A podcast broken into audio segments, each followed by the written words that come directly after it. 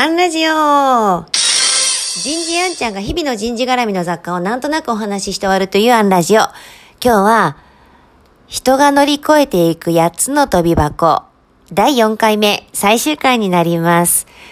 ここまで6つの飛び箱をご紹介してまいりました。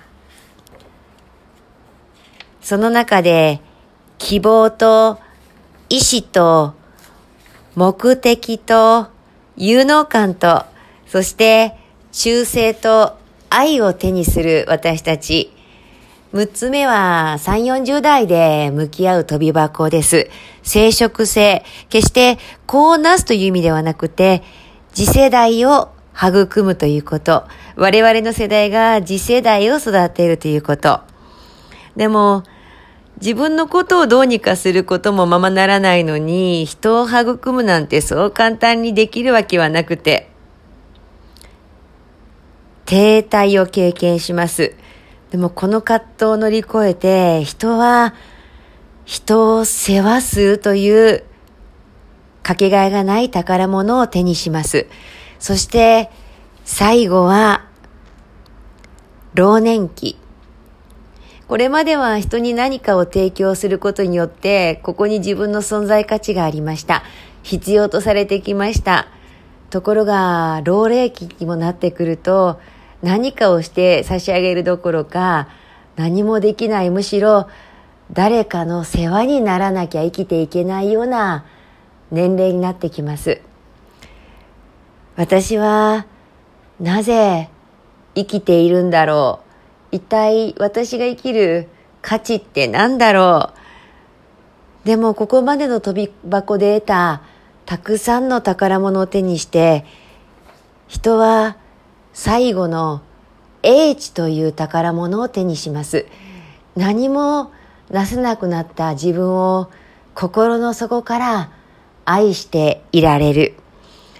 ここでそれが得られないと人生に絶望してしまうことになります。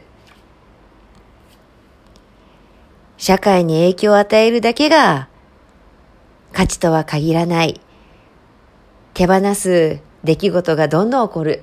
だいたい40歳ぐらいまでに起こるトラブルは、得るべきものを必要なタイミングで手にできなかった時に起こるトラブルが多いそうですが、40歳を過ぎてからのトラブルは、手放すべきものを適切に手放すべきタイミングで手放せなかった時に起こるトラブルが多いなんていう考え方もあるそうですよ。それにしてもお伝えしたいのは、これだけの宝物を得るために、人はたくさんの葛藤を経験するんです。葛藤がなければその宝物は得られないんです。そう考えたら、順風満帆な人生が本当に宝物を得られる人生なのかということでしょうし、まあそうそう順風満帆な人生なんかないですよね。誰しもが見えないけれどもいろんなものを背負って生きている。